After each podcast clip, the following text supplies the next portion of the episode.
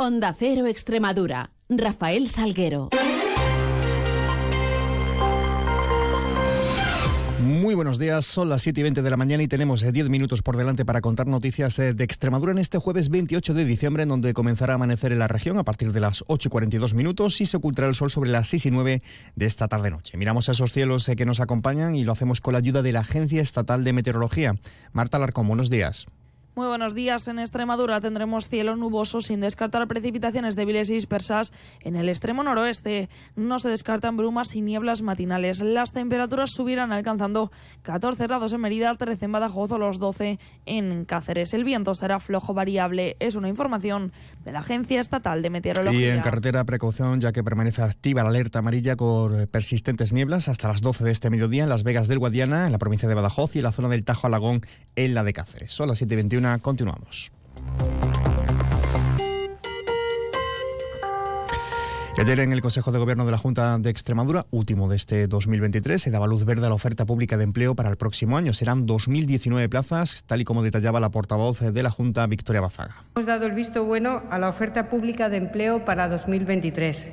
Son 2.019 plazas, de las que 700 corresponden al personal funcionario y laboral de la Administración General 560 a personal docente no universitario y 759 a personal estatuario estatutario perdón, del SES. También se anunciaba ayer la inversión de casi 30 millones de euros en materia de formación para el desempleo. Hemos dado luz verde a la financiación del programa colaborativo rural Ateneo. Son 8,2 millones de euros casi medio millón más que en convocatorias anteriores, que servirán para desarrollar acciones formativas y fomentar la contratación de trabajadores por parte de las empresas privadas.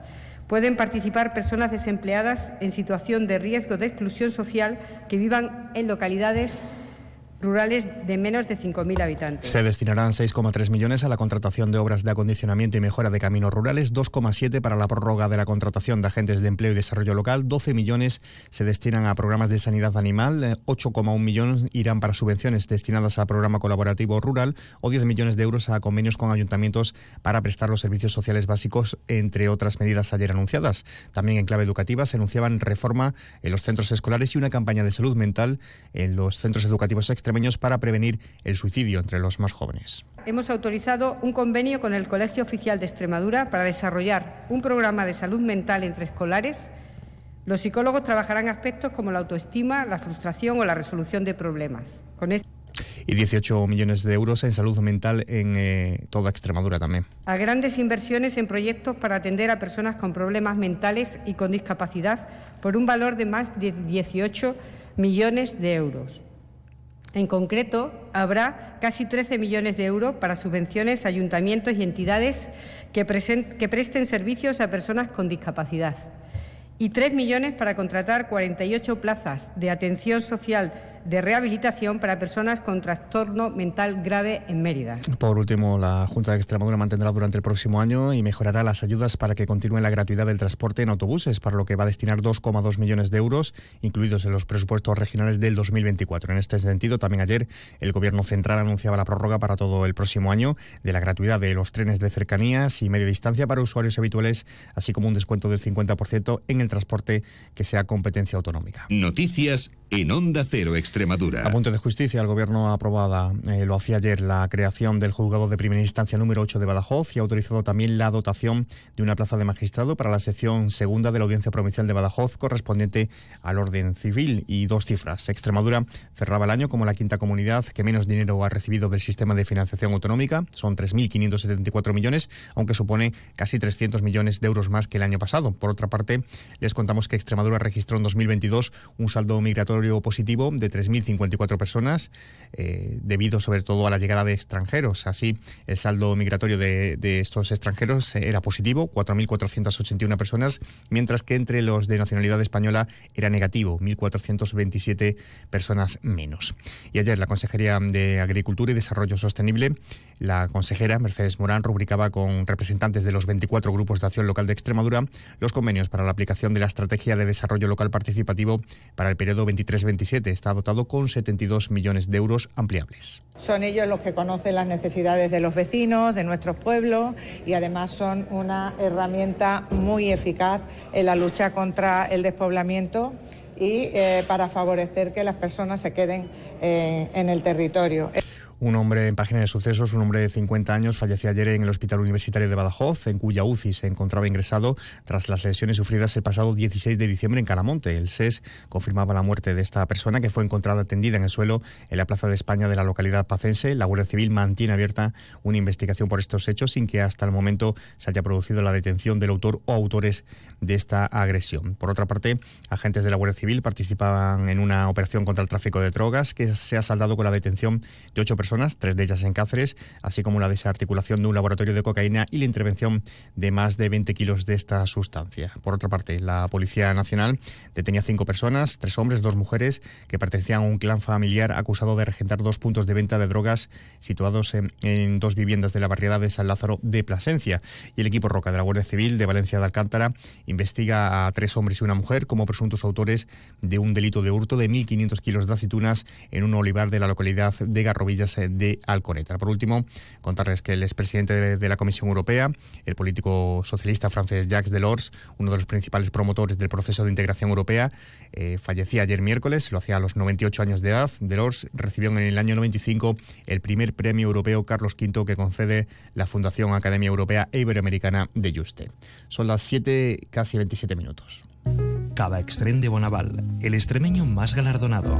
Compromiso de garantía, calidad e innovación. Bonaval. Felices fiestas. Jamón de bellota 100% ibérico, denominación de origen protegida de esa de Extremadura. Cada cerdo de 2 a 4 hectáreas de dehesa, cada jamón de 3 a 4 años de curación. Los servicios técnicos se pesan e identifican cada cerdo, controlando la alimentación exclusiva a base de bellota y hierbas y supervisando todas las fases del proceso de elaboración artesanal ratificado con la contraetiqueta final del Consejo Regulador. Jamón 100% ibérico de esa de Extremadura. El ibérico de la mayor dehesa del mundo. Cofinanciado por la Unión Europea y la Junta de Extremadura. Es tiempo de Navidad y en El Faro queremos disfrutarla. Mercado navideño con sabores extremeños, tren infantil, empaquetado especial de regalos, Papá Noel con sus elfos, chocolate, churros y atención, 29 de diciembre y 2 de enero nos visita el Heraldo Real para pasar una tarde inolvidable llena de música y mucha magia. Y recuerda, en Navidad abrimos todos los domingos. Centro Comercial El Faro, muy tuyo, muy nuestro. Flexibilidad. Dedicación. Confianza. Cercanía. Compromiso. Seguridad. ¿Y si existiese un banco en el que poder confiar? No existe un banco así. Existe una caja. Caja Rural de Extremadura. La Caja de Extremadura.